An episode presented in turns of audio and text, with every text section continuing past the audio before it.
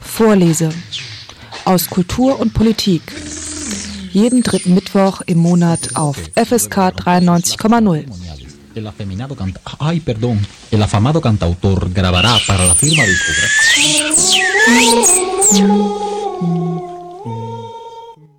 Von den Studien zum autoritären Charakter hat wohl jeder zumindest schon einmal gehört. Und da der Titel mit dem autoritären Charakter sofort Assoziationen freisetzt, meint man, deren Inhalt sofort zu erahnen. Die Studie, maßgeblich von Theodor Adorno betreut, ist auch rund 70 Jahre nach ihrer Erstveröffentlichung verblüffend aktuell. In den heutigen Zeiten beinahe brandaktuell. Vollständig wurde sie bis heute nicht ins Deutsche übersetzt. Max Horkheimer hat das Hauptthema seinerseits prägnant auf den Punkt gebracht. Es ging um ein relativ neues Konzept, das Aufkommen einer anthropologischen Spezies, die wir als den autoritären Menschentyp bezeichnen. Im Gegensatz zum Fanatiker früherer Zeiten scheint er die für eine hochindustrialisierte Gesellschaft charakteristische Vorstellungen und Fähigkeiten mit irrationalen oder antirationalen Überzeugungen zu verbinden. Er ist zugleich aufgeklärt und abergläubisch, stolz, Individualist zu sein und in ständiger Furcht, nicht so zu sein wie alle anderen, eifersüchtig auf seine Unabhängigkeit bedacht und geneigt, sich blindlings der Macht und Autorität zu unterwerfen. Ursprünglich sollte die Studie The Potential Fascist heißen, der autoritäre Charakter ist aber wohl ungleich treffender. In der heutigen Sendung Vorlese aus Kultur, Wissenschaft und Politik werfen wir einen genaueren Blick auf die Studien zum autoritären Charakter von Adorno. Wir beleuchten die politischen und gesellschaftlichen Rahmenbedingungen der Studie in den USA ebenso wie deren Aufbau und wesentlichen Aussagen. In der Sendung zu Gast ist heute Eva Maria Ziege.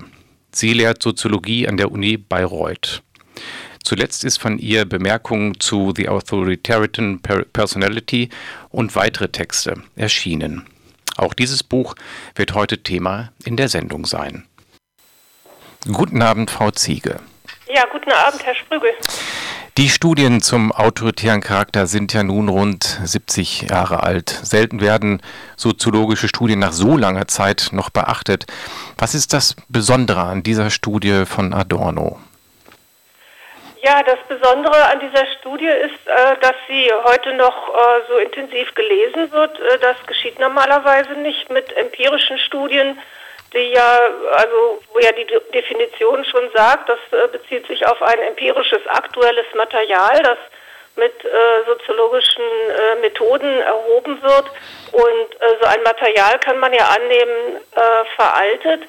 Das Besondere an dieser Studie war sicherlich, dass sie äh, einen weit darüber hinausgehenden Anspruch hatte, ähm, das Ganze, diese Analyse von Vorurteilsbildung, nennen wir das jetzt mal so allgemein, zu verbinden mit einem gesellschaftstheoretischen Interesse, äh, mit einer Fragestellung, die eben über solche Befragungen hinausgeht. Ähm, wie äh, kommt es zustande, dass Menschen in Vorurteilen denken, dass sie sich politischen Bewegungen anschließen, die antidemokratischen Charakter haben, wo man ja vermuten könnte, das geht gegen ihre eigentlichen, ihre ureigensten Interessen. Und ähm, das alles geschieht ja in einer Zeit in den äh, 40er Jahren in den USA äh, und vor dem Hintergrund der Ereignisse des Krieges in Europa, also einer Zeit äh, von Krisen und äh, Kriegen, von äh, Völkermord. Ähm, das alles ist der Hintergrund dafür, diese Fragen, diese Beschäftigung mit diesen Phänomenen in einen weit größeren Zusammenhang zu stellen und eben auch den Versuch einer groß angelegten gesellschaftstheoretischen äh, äh, ja, Erklärung äh, zu unternehmen. Sie haben jetzt schon ein gutes Stichwort mit in Ihre Formulierung eingebracht, nämlich die Rahmenbedingungen nochmal schon mal einen Blick auf die Zeit geworfen. Wenn wir da nochmal genauer hinschauen, dann ist es ja so, dass Horkheimer und später auch 1938 Adorno in die USA fliehen müssen, emigrieren aus dem Nazi-Deutschland. In Nazi-Deutschland ist zu dem Zeitpunkt in Anführungszeichen noch Frieden. Ein Jahr später, nach Adornos Immigration, bricht der Zweite Weltkrieg aus. Die beiden kommen quasi als Ausländer äh, in die USA der ja, 30er und dann später 40er Jahre. Wie muss man sich das vorstellen, diese Immigration in die USA? Wie waren die Bedingungen der beiden in den USA? Auf welchen gesellschaftlichen Boden trafen sie dort? Ja, das sind jetzt vielleicht mehrere Fragen, die Sie da gestellt haben. Ähm, äh, das Institut für Sozialforschung war ja ein Institut, das in Frankfurt in den 20er Jahren gegründet worden war. Äh, seit Anfang der 30er Jahre war Max Horkheimer Direktor dieses Instituts und Adorno zu dieser Zeit nur ein lockerer äh, Mitarbeiter, der nicht so fest eingebunden war in dieses ähm, Institut, das an die Frankfurter Universität angebunden war. Und ähm, das Institut war ungewöhnlich in dem Sinne, dass es über eigene Geldmittel verfügte und unabhängige Forschung betreiben konnte. Und ähm, als sich in den ja, 31, 32 schon ähm, abzeichnete, dass die Nationalsozialisten sich zu einer äh, starken politischen Kraft entwickeln äh, würden, äh, wurde gewissermaßen vorausschauend vom Institut schon eine Immigration ins Auge gefasst, sodass sie dann Anfang der 33 äh, ins Exil äh, gingen, eben dann 34 in die USA und dort dieses Institut ja unter veränderten Bedingungen weiterführen konnten. Das war sehr ungewöhnlich und schuf sehr gute Rahmenbedingungen für die wissenschaftliche Arbeit und Adorno äh, folgte erst 1938 Horkheimer in die USA und ähm, äh, stieg dann in eine neue Phase der Institutsarbeit auch äh, ein. Und das Jahr 1933 ist ja nicht nur ein Jahr, das äh, für die deutsche Geschichte von besonderer Bedeutung ist, äh, mit der ähm, Machtübernahme der Nationalsozialisten, sondern eben in den USA war es äh, 1933 Roosevelt, der zum Präsidenten gewählt wurde und der auch eine neue, ja grundlegend neue ähm, politische Ära in den USA einleitete. Und ähm, in diesem Klima einer ja, Offenheit auch für Wissenschaftsimmigranten, auch für äh, äh, die Akademiker, die eben aus dem nationalsozialistischen Deutschland geflohen waren. Das war ein wesentlicher Rahmen dafür, dass diese Studien dann stattfinden konnten. Sie beschreiben in Ihrem Buch, ich hatte eingangs schon erwähnt, dass heute nicht nur ein Buchthema ist, sondern wir auf verschiedene Bücher eingehen werden oder das kurz anreißen werden. Sie haben ein Buch vor einigen Jahren schon veröffentlicht, Antisemitismus und Gesellschaftstheorie bei Surkamp. Dort beschreiben Sie sehr ausführlich diese gesellschaftlichen Rahmenbedingungen dieser Roosevelt-Ära. Er hat ja diesen New Deal ähm, dafür steht sein Name eingeführt, der wurde in den USA abgewandelt, auch in einen Jew Deal. Und Sie beschreiben in einem Kapitel Ihres Buches äh, sehr ausführlich und sehr genau die gesellschaftlichen Rahmenbedingungen und vor allen Dingen auch den Antisemitismus in den USA. Ich war bis dahin auch der Meinung, das ist ein rein europäisch, rein deutsches Phänomen. Also Antisemitismus weiß ich, ist weltweit ein Phänomen, aber in dieser Art und Weise, in der Ausprägung, hatte ich es immer schwerpunktmäßig in Deutschland verortet. Sie beschreiben dort auch einen wachsenden Antisemitismus in den USA, der bis in die 50er Jahre hineinging. Wie muss man sich den genau vorstellen? Welche Breitenwirkung hatte der und in welchen Ebenen setzte er an? Und welche Auswirkungen hat es dann, das ist natürlich wieder eine weitreichende Frage, auch auf die Studie, auf die wir später eingehen wollen? Mhm. Ja, also ähm, der Antisemitismus äh, entsteht ja in ähm, Europa ähm, in diese als moderner Antisemitismus, äh, so nennt man das in den äh, 70er, 80er Jahren des 19. Jahrhunderts und ähm, hat da eben äh, bestimmte Komponenten, äh, die ihn zu einem modernen Antisemitismus machen, in dem Sinn, dass er eben nicht mehr äh, religiös, äh, also aus der christlichen Religion heraus bestimmt wird, sondern dass er rassistische Elemente bekommt, äh, dass man annimmt, dass es eben biologische Dispositionen sind, die Menschen Rassen äh, formen. Und dieser Antisemitismus, der hat sich in Europa ähm, eigentlich in allen Ländern in dieser Zeit gleich schnell verbreitet und äh, gewinnt dann in den verschiedenen Stadien vor dem Ersten Weltkrieg, nach dem Ersten Weltkrieg ähm, eine mehr oder weniger starke äh, Wirkung in verschiedenen europäischen Ländern auch, also eben jetzt nicht nur im Deutschen Reich, sondern auch etwa in äh, Frankreich ähm, ist er sehr wichtig. Das hängt dann mit der jeweiligen Nationalgeschichte der Länder auch zusammen. Aber er ist eben auch ein Phänomen der westlichen Welt äh, und deshalb auch der USA. Und in den USA ist es ja so, dass wir es mit einem Einwanderungsland zu tun haben, äh, wo, ähm, also ich habe die Zahlen jetzt nicht so präsent, aber ähm, es sind ungefähr ja, 30 Millionen äh, äh, Einwanderer, die zwischen dem äh, späten 19. Jahrhundert und dem Ersten Weltkrieg in die USA einwandern. Und die bringen natürlich all diese äh, äh, Gedankengebäude, Voraussetzungen ihrer je eigenen Länder mit, die aber in den USA einen neuen Charakter bekommen, weil sich diese ganzen verschiedenen Nationen und Kulturen äh, dort äh, zusammenfinden. Und es gibt ja eine substanzielle Auswanderung, insbesondere auch aus äh, Russland, dann aus dem terroristischen Russland, äh, angesichts der Pogrome, mit denen man es da äh, zu tun hat, äh, in verschiedenen Wellen der äh, Emigration, kann man dann sagen, oder der Flucht. Und äh, so äh, stellt sich das dann in den USA eben auch dar, dass das ja also letztlich ein Export ist, aber gleichzeitig ein Export, für den dann diese kulturellen intellektuellen Traditionen, wie sie in Europa ähm, äh, sich darstellen, ähm, auch nicht mehr gelten, weil sie eben in einen anderen Kontext äh, gebracht werden, weil sie sich anders miteinander verbinden. Und ähm, deswegen gibt es also auch äh, viele Studien, die gezeigt haben, dass der Antisemitismus in den USA, also schon vor dem Ersten Weltkrieg, eine gewisse Bedeutung äh, gewinnt, äh, wie er sich in den 20er, 30er Jahren gestaltet.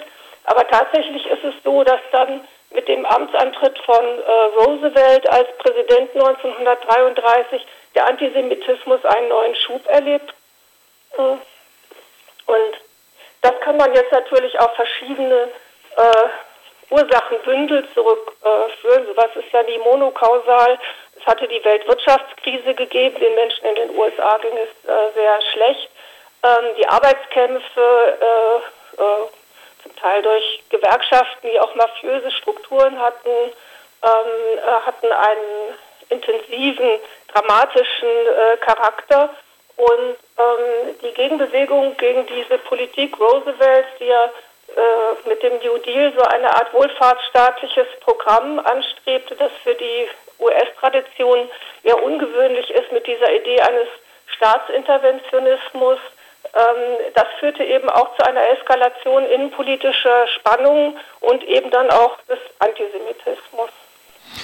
Und der hat dann ja zum Teil, wir haben es eben schon angedeutet, durch die osteuropäische Einwanderung auch ähnliche Facetten, eine Aufteilung in German Jews und Ostjuden. Diese Bilder, diese Topoi gibt es dann auch in den USA. Und es gab dann auch einen beschränkten Zugang von Juden zu freien Berufen, Arzt oder Anwalt und Beschränkungen an den Universitäten. Ja, das ist richtig. Also ähm, man muss sich das so vorstellen, dass es Einwanderungswellen aus Europa gibt. Also im 19. Jahrhundert äh, die sogenannten German Jews, wie Sie das gerade genannt haben. Also die ja jetzt nicht alle deutsch sind, sondern die kommen also aus Gebieten, die zum Teil äh, ja auch zu äh, Polen gehörten, äh, die sich aber so verstanden.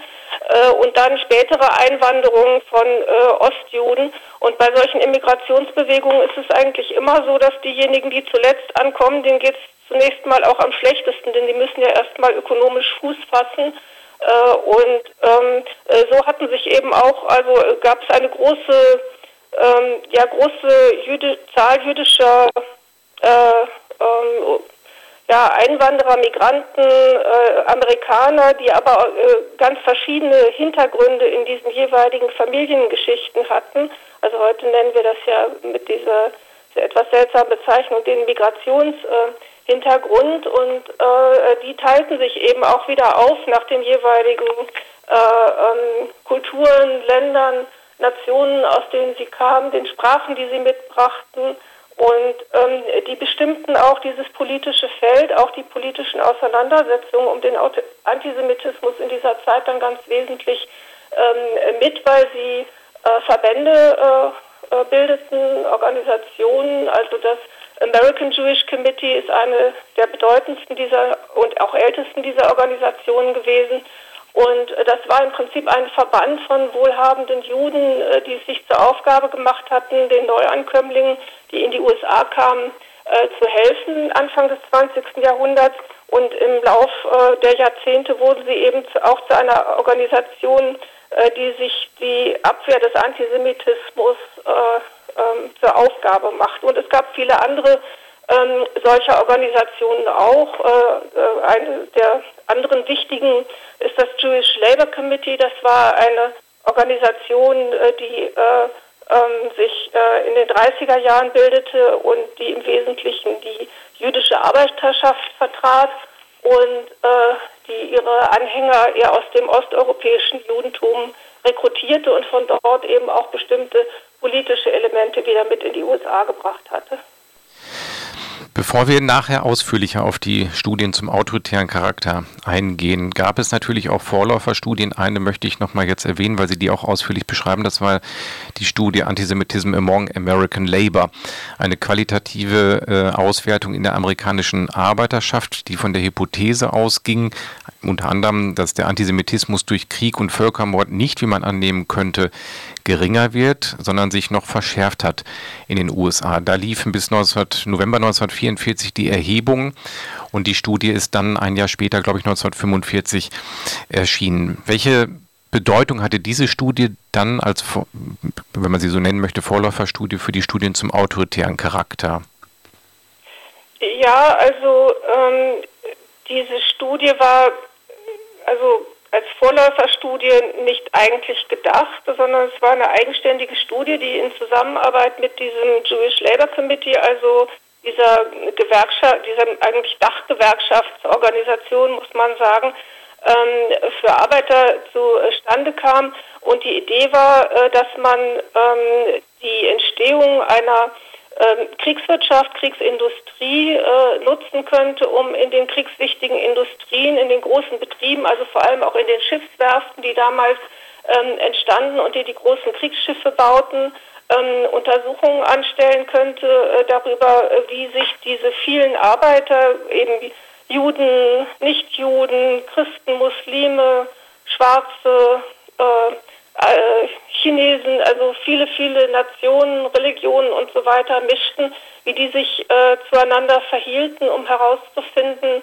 ähm, wie sie äh, die, den, den Zweiten Weltkrieg und aber auch die Berichte, die inzwischen ja in die Öffentlichkeit gedrungen waren über den Völkermord äh, in äh, Europa, äh, wie sie dazu standen und wie das ihr Verhältnis zu äh, den Juden, mit denen sie es ja täglich zu tun hatten, ähm, bestimmte. Und dabei kam eben heraus, dass äh, diese antisemitischen Stereotype, die in den USA genauso Teil des kulturellen Wissens waren, wie sie das in Europa waren, ähm, in dieser Krisensituation des Zweiten Weltkriegs ähm, sich äh, auch auswirkten und eben ähm, nicht äh, sozusagen zu Mitgefühl, Teilnahme, äh, oder Ähnlichem führten, sondern im Gegenteil zu einer Ablehnung äh, der ähm, Juden. Äh, und das ist etwas, was also ein sehr, durch ein sehr umfangreiches Interviewmaterial belegt wurde, in dem eben Gespräche geführt wurden mit den Arbeitern, die relativ frei sprechen konnten und äh, dadurch ähm, also sich nicht bewusst waren, dass sie interviewt äh, wurden und äh, zum Ausdruck bringen konnten, relativ frei, wie sie über verschiedene politische Dinge denken. Und äh, eine wesentliche Erkenntnis äh, dieser Interviews war, dass der Antisemitismus eben nicht isoliert auftrat, sondern dass er immer in Verbindung mit anderen politischen Überzeugungen, ähm, Wahrnehmungen des ökonomischen äh, Geschehens, äh, kultureller Ereignisse und Ähnlichem verbunden war. Und ähm, das war dann eine wesentliche Erkenntnis auch für die Authoritarian Personality, dass man den Antisemitismus eben nicht isoliert untersuchen kann, sondern dass er Teil einer, äh, eines ja, zusammenhängenden Denkens, Denkmuster, einer Mentalität äh, äh, war, in die er äh, eingebettet ist und der, in der er eben dann eine mehr oder weniger starke Rolle spielen kann und auch verschiedene Elemente mehr oder weniger stark betonen kann. Also ein sehr äh, fluides Gebilde, auch mit dem man es da zu tun hat, das aber gleichzeitig bestimmte klare Strukturen aufweist, die sich immer wieder wiederholen und das eben wäre dann das, was man mit dem Begriff der Stereotype bezeichnen kann und so war es dann auch in der großen Studie. Ihr hört die Sendung Vorleser aus Kultur, Wissenschaft und Politik und heute sprechen wir über die Studien zum autoritären Charakter und zu Gast ist Eva Maria Ziege, die etwas über den Hintergrund der Studie erzählt und mit mir in die Bücher eintaucht, die zu dem Thema erschienen sind. Frau Ziege, die ähm, wir haben also umrissen, es gab eine Studie zum Antisemitismus in der amerikanischen Arbeiterschaft. Nun würde mich noch einmal interessieren, wenn wir zu Studien zum autoritären Charakter gehen. Horkheimer und Adorno kommen eigentlich in Anführungszeichen im weitesten Sinne als Marxisten in die USA. In den USA ist das ja, war eigentlich nie gut angesehen. Man erkennt es an einigen kleinen Stellen. Adorno schreibt an einer Stelle, er kennt eigentlich den Monopolkapitalismus. Man merkt es an manchmal an dieser Wortwahl, das, äh, den politischen Hintergrund. Wie ähm, drückt sich der Marxismus in den USA aus? Sie haben beschrieben, dass Sie ihn in Teilen versteckt haben. Mhm. Ja, das ist richtig. Also schon in äh, Frankfurt an der Universität ist es so, dass der Marxismus zwar die äh, ähm, grundierende Theorie ist, von der äh, Horkheimer und seine äh, gesamte Forschungsgruppe am Institut für Sozialforschung ausgehen. Ähm, aber auch da wird es schon äh, verhältnismäßig äh, ähm, ja, verdeckt. Also man kann das ähm, äh, einen esoterischen Paradigmenkern nennen, mit dem man es da zu tun hat, äh, der ähm, aber ähm, nicht so explizit gemacht wird nach, in der Außendarstellung des Instituts, wie man das vielleicht sich hätte vorstellen können.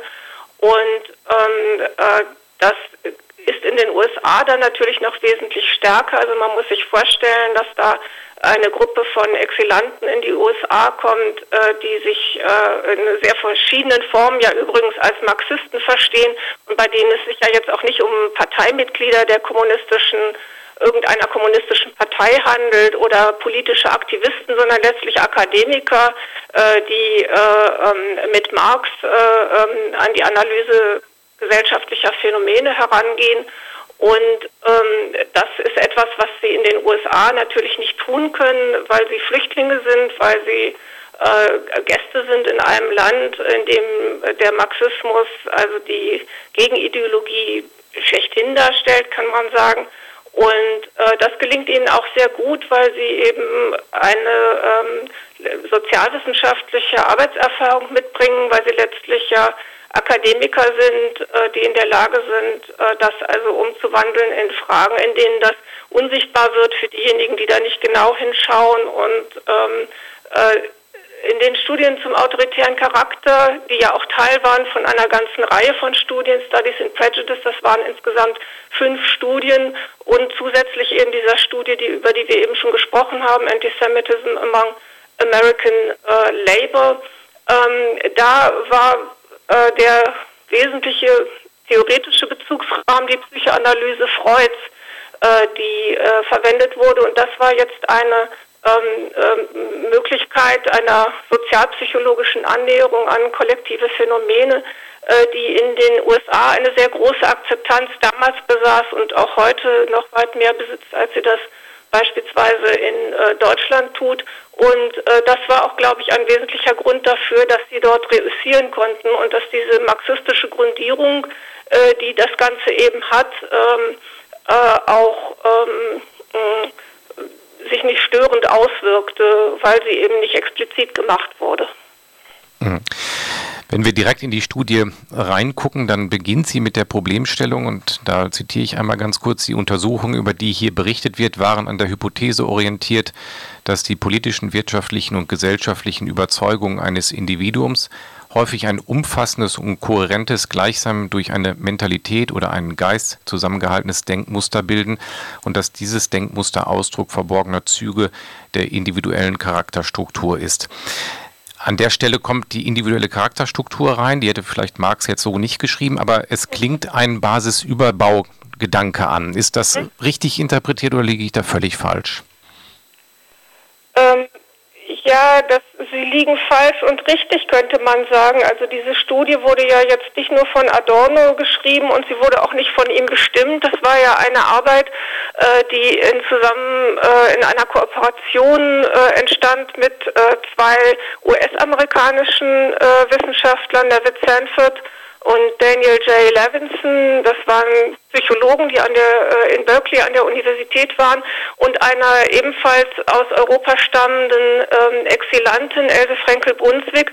Und äh, diese drei äh, hatten einen genauso großen Anteil an der Studie wie Adorno auch und äh, waren äh, keiner, in keiner Weise einer marxistischen äh, Theorie verpflichtet ähm, äh, so dass man sagen kann, dass äh, diese, dieser Satz, den Sie da gerade vorgelesen haben, diese Passage, ein Kompromissprodukt ist zwischen diesen vier sehr unterschiedlichen Forschern, die da zusammenkamen, äh, die sich aber eben einigen konnten äh, über die Psychoanalyse Freuds äh, auf ein ähm, Herangehen an die Untersuchung des Individuums, also in sozialpsychologischer Absicht, ähm, die davon ausgingen, äh, dass äh, äh, mit dem Freudschen Modell zugrunde gelegt werden konnte, dass es eine Natur des Menschen gibt. Also Adorno hätte das dann vielleicht als materialistische ähm, äh, Grundlage äh, interpretiert.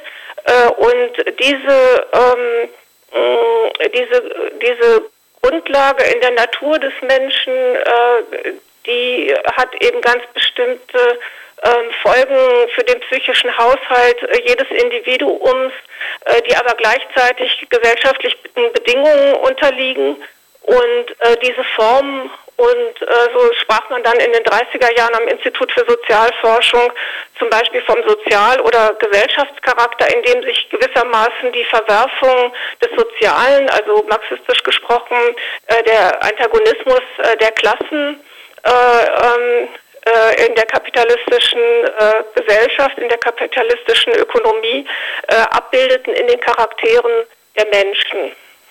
Mhm ich habe da noch mal gerade noch mal reingeblättert. Wir sprechen auch über, die haben dann, das ist erst vor zwei Jahren erschienen, nämlich das kann man noch mal erwähnen zu der Studie, dass die ja im Original über 1000 Seiten, glaube ich, umfasste. Ins Deutsche sind bis heute bei Surkamp rund 500 Seiten erschienen. Die ganze Studie ist nicht auf Deutsch übersetzt worden. Die haben vor zwei Jahren dann noch einmal die Bemerkung zu The Authoritarian Personality ähm, herausgebracht bei Surkamp. Da sind noch mal Texte drin, die bisher nicht auf Deutsch übersetzt waren. Da spricht Adorno ja auch noch mal in, im Rahmen unserer unserer Gesellschaftsformation auch von einem verdinglichten Bewusstsein. Er sagt dann zwar selbst, das würde man heutzutage wohl nicht mehr so gebrauchen, weil das recht abgenutzt ist, aber dennoch erinnert das ja entfernt an, ent, an diesen Entfremdungsbegriff, der bei Marx noch sehr starr und sehr ökonomisch gedacht war. Mhm. Ja, ja, ja, das ist richtig. Der Begriff der Entfremdung wird dann übertragen auf das äh, Individuum, also psychologisch verstanden. Ähm, das geschieht ja jetzt auch nicht nur in unserem Theoriekontext, mit dem wir uns jetzt äh, beschäftigen. Und ähm, das äh, bedeutet dann eben für die Studien zum autoritären Charakter, ähm, dass der auch verwendet werden kann von äh, ähm, Sanford oder von äh, Levinson, ohne dass die sich jetzt unbedingt an Marx dabei anschließen müssten, mit einem Gefühl der Verlorenheit der Menschen in der modernen Welt. Und es gibt andere soziologische Termini, mit denen man das auch äh, beschreiben kann, etwa der Begriff Anomie von Durkheim, also die Orientierungslosigkeit des Menschen in der modernen Gesellschaft, ähm, äh, die auch in eine solche Richtung zielt, um eben zu beschreiben. Also dass es ein ähm, äh, ja, dass es schwierig ist als äh, Individuum ähm, sich zurechtzufinden in diesen Widersprüchen, in die man gerät, in diese Zwänge, denen man sich unterwerfen muss äh, sozial und äh, über die man eben nicht bestimmen kann. Also eben der Widerstreit zwischen Autonomie und Heteronomie könnte man vielleicht sagen. Die Studie werfen, kommen wir jetzt mal direkt auf den Aufbau der Studie. Jetzt haben wir da den Hintergrund so ein bisschen beleuchtet, auch ein bisschen angerissen, wie die Denkstrukturen zumindest einiger der Autoren und Autorinnen waren. Sie haben zu Recht be bemerkt, dass es natürlich nicht alleine aus Adornos Feder stammt, sondern teilweise Kompromisse enthalten sind. Und das war eine Studie, die natürlich auch mehrere Forscher und Forscherinnen zusammen gemacht haben. Es geht der Studie, so beschreibt sie das äh, selbst oder so beschreiben es die Autoren darum, das potenziell faschistische Individuum ähm, näher zu beleuchten. Also es werden nicht explizite und überzeugte Faschisten gefragt, sondern potenziell faschistische Individuen und da ist es im Wesentlichen anders als der Studie, die wir eben, so American Labor, die wir eben besprochen haben, basiert das Datenmaterial dieser Studie aus dem Mittelstand, richtig? Das ist richtig, ja. Mhm. Wo, wie ist, wie kann man denn grob in der Kürze der Zeit die Studie umreißen. Soweit ich weiß, gab es erstmal ähm, also eine Fragebogenerhebung und dann im zweiten Schritt nochmal eine Interviewphase, wo wirklich eins zu eins interviewt geführt wurden. Sie haben gesagt, American Labor, da wussten die Arbeiter und Arbeiterinnen nicht, dass es sich um eine Studie handelt. Wie war es bei den Studien zum autoritären Charakter? Ja, das ist jetzt eine komplizierte Frage, weil diese Studie auch so kompliziert äh, gebaut war. Sie müssen sich vorstellen, dass sich hinter diesen vier ähm, Autoren, die ich gerade genannt habe, noch drei weitere Autoren verstecken, plus einen großen Stab von Mitarbeitern, äh, die das äh, ähm, begleitet haben und äh, unterstützt haben. Und ähm, das ist ein, eine Studie, die also ein, mit einem Fragebogen arbeitet zunächst mal, der im Prinzip angelegt war wie ein ähm, Fragebogen zur Meinungsforschung äh, ähm, auch heute angelegt sein könnte. Also äh, die Menschen werden nach ihren ähm, Einschätzungen zu bestimmten Fragen ähm, äh, gefragt und können auf einer Skala von 1 bis so und so viel sagen, stimme zu bis stimme gar nicht zu. Und ähm, das wurde ihnen auch äh, so dargestellt, dass es sich um eine ganz normale Erhebung, um eine öffentliche Befragung handelt. Und äh, auch da waren sie nicht darüber informiert, was das eigentliche Ziel dieser, äh, dieses Fragebogens war.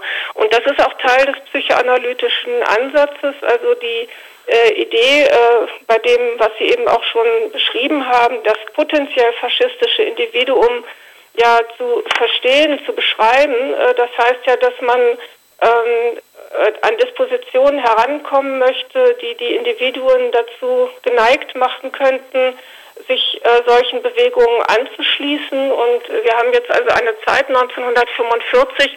Es sind gerade die Nationalsozialisten, die Faschisten in Europa besiegt worden. Das heißt, man kann ja schlecht in den USA eine Meinungsumfrage machen, in der man sagt, finden Sie es äh, eigentlich gut, was äh, Hitler wollte oder irgendwie sowas in der Richtung. Man kann nicht direkt fragen, man muss indirekt fragen und äh, die indirekten Fragen so geschickt formulieren, dass die äh, Antwortenden dabei mehr Preis geben, als sie vielleicht äh, meinen.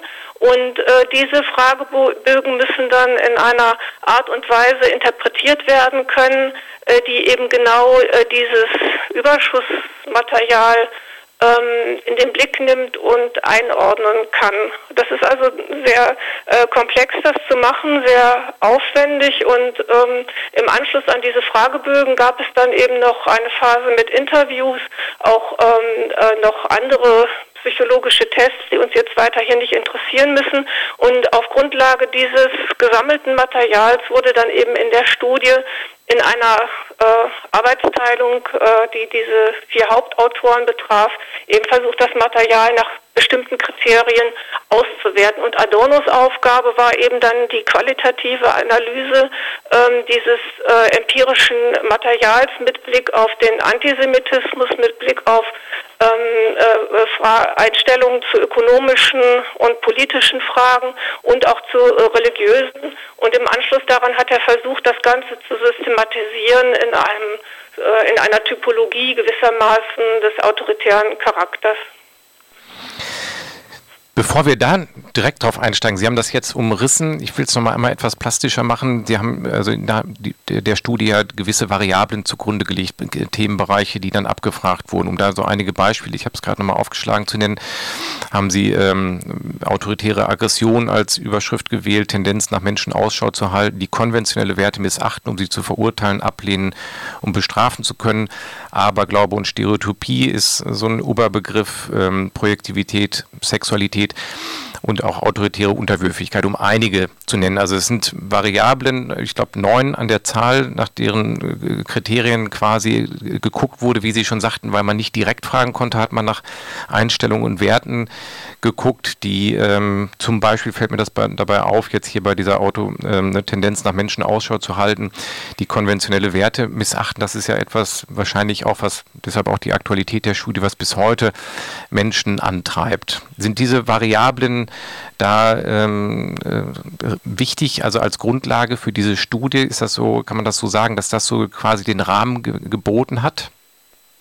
Naja, also die große Leistung dieser Studie, also der Grund, weshalb sie so erfolgreich war und bis heute eben äh, trotz ihres Alters so erfolgreich ist, ist, dass dann eine ähm, äh, nach vielen verschiedenen Arbeitsstadien, die man durchlaufen hatte, äh, in der Entwicklung von Skalen, indem man eben versucht hatte zu messen, äh, äh, welche Einstellungen die Befragten haben, die sogenannte S-Skala, die Faschismus-Skala entwickelt wurde. Die setzt sich eben aus diesen neuen Variablen zusammen, die Sie gerade äh, genannt haben.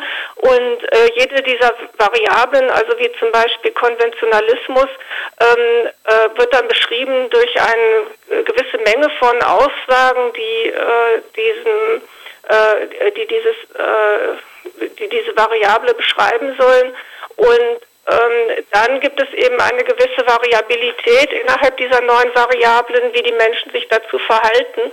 Und äh, aus äh, diesem sehr differenzierten Bild, das sich dann da zusammensetzt, kann man dann am Ende ein Bild gewinnen, äh, ähm, ob sie hoch oder niedrig sozusagen auf dieser Skala überhaupt rangieren. Das wäre eben die äh, Messung, die aber gleichzeitig also doch einen großen Spielraum erlaubt innerhalb der Variablen, dass vielleicht die eine sehr stark und die andere viel schwächer betont ist oder ähm, alle ungefähr gleich ausgeglichen. Und ähm, das ist eben ein, ein sehr differenziertes Bild, das man da auch gewinnen kann und in dem das eben, also gerade dadurch, dass es so vielschichtig ist, auch diesen äh, individuellen Dispositionen ebenso gerecht wird wie der Stereotypie dieser Dispositionen auch. Die Variablen der, genau, der F-Skala, Sie haben es jetzt selbst schon angesprochen, ich habe es eben äh, vergessen, das zu erwähnen bei diesen, bei diesen neuen Variablen.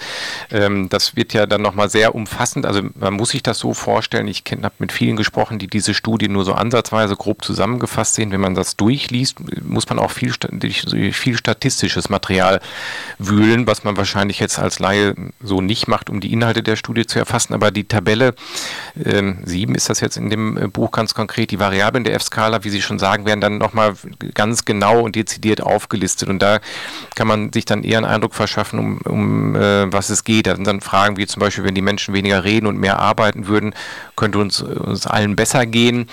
In dem Bereich Aberglaube und Stereotypie bin ich drüber gestolpert, dass da gefragt wird, eines Tages wird sich wahrscheinlich zeigen, dass die Astrologie vieles zu erklären vermag.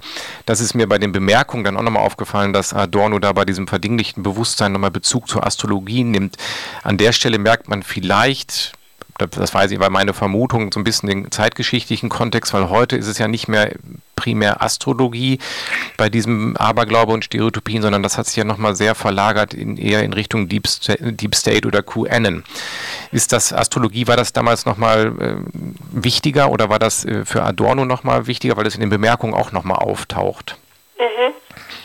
Ja, also ähm, äh, Adorno und auch das Institut für Sozialforschung, das, äh, die waren aufmerksame Zeitungsleser und legten immer Mappen an, in denen sie solches Material sammelten und unter anderem eben Mappen, in denen sie äh, ähm, die Astrologie-Kolumnen sammelten und auch analysierten. Es gibt auch eine Studie von Adorno, die in den 50er Jahren entstand, Stars Down to Earth heißt die, äh, in denen er das untersucht hat. Die ist auch sehr, sehr interessant in, in dem Zusammenhang mit äh, dem Thema, über das wir hier sprechen, weil sie eben zeigt, dass es äh, Individuen gibt, die geneigt sind, ähm, sich äh, ja auf die astrologischen ähm, äh, Vorhersagen zu verlassen, dass sie dort eine Sicherheit, eine Anleitung suchen für ihr Alltagsleben, die ihnen eben Orientierung gibt in dem, was wir eben schon beschrieben haben, in diesem Zustand von Entfremdung, von äh, Anomie oder wie immer man das jetzt auch nennen will.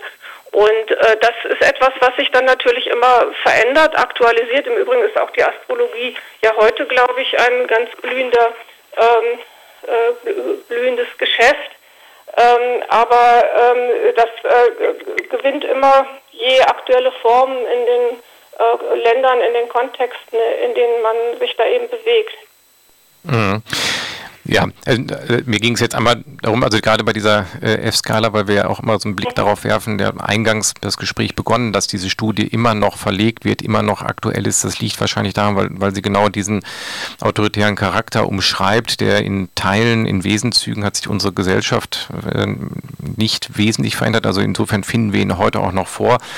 In dem Bereich, ich will noch einmal einen Bereich aus dieser F-Skala aufgreifen, damit Hörer und Hörerinnen da so einen Eindruck haben, ist der Bereich Sexualität, der auch befragt wird wird. Da bin ich auch drüber gestolpert und dachte beim Lesen, Mensch, das ist sehr tagesaktuell. Sittlichkeitsverbrechen wie Vergewaltigung und Notzucht an Kindern verdienen mehr als bloße Gefängnisstrafe. Da hatte ich sofort die Aufkleber von rechtsradikalen Parteien in Deutschland äh, vor Augen, Todesstrafe für Kinderschänder. An bestimmten Bereichen dieser F-Skala, jetzt bei der Astrologie haben Sie recht, es gibt auch Astro-TV, glaube ich, ähm, gibt es natürlich nochmal Veränderungen, das ist ja auch 70 Jahre alt, aber dennoch erkennt man immer wieder Dinge, auch beim Lesen dieser Studie, die ähm, tagesaktuell sind. Also insofern hat wahrscheinlich ein Teile dieser Variablen würde man, kann man heute ähnlich noch zugrunde legen, oder? Ja, wenn man äh, sich, also man muss sich den Prämissen dieser Studie anschließen und das ist in diesem Fall eine psychoanalytische Prämisse, nämlich dass äh, äh, im Unbewussten der Menschen äh, ähm, äh, Kräfte äh, am Werk sind, die nicht unbedingt ähm, alle an die Oberfläche sozusagen im Alltagshandeln kommen, die aber trotzdem das Handeln und Denken der Menschen bestimmen, eben auch Irrationalitäten, mit denen man es da zu tun hat. Und ähm, diese, ähm, also das beruht auf dem Gedanken, dass man eine, ähm, ja, das ist vielleicht jetzt zu kompliziert, das zu erklären, aber Freud geht ja von einem Modell äh, der innerpsychischen Dynamik äh, äh aus, die er in drei Instanzen unterteilt, Es, Ich und Über-Ich. Und ähm, im Individuum befinden sich sozusagen diese verschiedenen Kräfte in einem stetigen Widerstreit.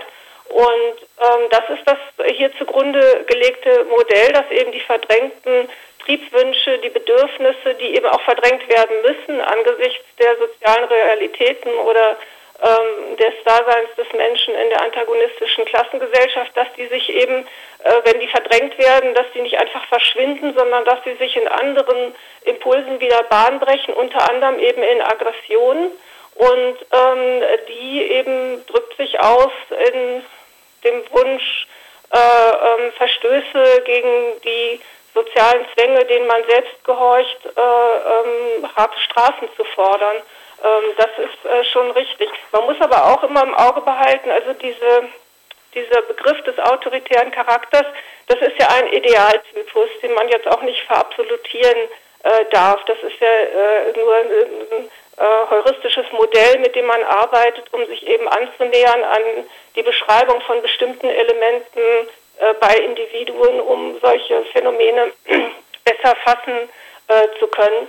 Und ähm, die, äh, gerade dieser, äh, diese Variable mit der Sexualität ist jetzt eine schwierige Variable, weil sich ja seit den 40er äh, Jahren, also äh, wohl gerade im Bereich der Sexualität, so viel verändert hat, dass man es sehr, sehr schwer mit der heutigen Zeit vergleichen kann, in der es ja eine ganz andere Permissivität im Umgang mit dem Körper, mit der Sexualität äh, gibt.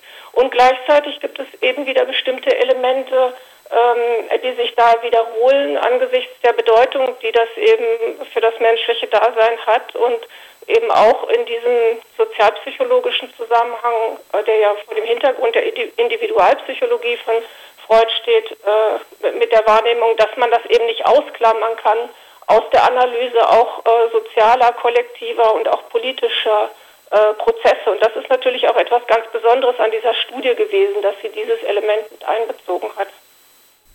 Ihr hört die Sendung Vorlese zum Thema Studien zum autoritären Charakter und ich bin im Gespräch mit Eva Maria Ziege, die zu diesem Themenkomplex einige Bücher veröffentlicht hat und wir haben jetzt schon einen Blick auf die Studie geworfen und auf den Aufbau der, Studi und der Studien. Ähm, Frau Ziege, man hat den Eindruck, wir haben jetzt auch den, den, Schlenker gemacht, weg vom Antisemitismus, obwohl der am Anfang der Sendung eine sehr große Rolle gespielt hat. Und darauf geht Adorno, die Autoren, auf jeden Fall auch ein in der Studie und sagen, die Arbeit entwickelte sich über den Antisemitismus und je weiter sie fortschritt, desto mehr verschob sich ihr Schwerpunkt. Dennoch beschreibt, äh, wird in der Studie selbst beschrieben und es ist natürlich auch völlig klar, dass der Antisemitismus eine sehr große Rolle gespielt hat, weil er natürlich eigentlich mit auch der, ja, die Triebfeder für diese Studien gewesen ist, eine der wesentlichen Triebfedern. Es kommt dann eine Liste der Fragen auch bezüglich der Juden. Also ist der Antisemitismus oder äh, in der Studie nicht weg, sondern eigentlich immer noch ein wesentlicher Bestandteil. Ja, also äh, das äh, war eben auch ein Ergebnis dieser Studie Antisemitism Among American Labor gewesen 1944, ähm, dass man feststellte, wenn man nach Antisemitismus äh, fragt, bekommt man viele Antworten, die sich auf ganz andere ähm, Gegenstände beziehen, die Wirtschaftspolitik, äh, die äh, äh, internationale Politik, was auch immer und äh, dass man äh, erkannte, dass man den Antisemitismus nicht isoliert von anderen Phänomenen untersuchen kann. Und so hat sich diese Studie, The Authoritarian Personality, eben wegbewegt von einer Studie über Antisemitismus, die sie ursprünglich sein sollte. Und äh, ähm, das war auch der Auftrag des American Jewish Committee an äh, äh dieses äh, Forschungsteam, äh, bewegte sich von diesem Gegenstand weg zu einer allgemeineren Fragestellung, die dann eben genau in der Formulierung dieses Idealtypus äh, des autoritären Charakters ähm, in der F-Skala mit der Messung von Dispositionen äh, mündete. Und das war etwas, was Adorno aber in gewisser Weise unbefriedigt zurückließ, weil er sich fragte, äh, also der Antisemitismus hat ja offensichtlich einen ganz zentralen Stellenwert für den autoritären Charakter. Ähm, äh, und äh, den muss man genauer untersuchen. Das muss man auch erklären, warum jetzt gerade die Juden äh, die, diejenigen sind, äh, die ein solcher äh, Kern äh, der Stereotypenbildung sind und eben auch dann des, äh, des Hasses auf eine Minderheit. Und dieser Hass liegt ja nicht im Verhalten der Minderheit begründet, sondern ähm, muss verstanden werden über die Psyche desjenigen, der diese Vorurteile hat.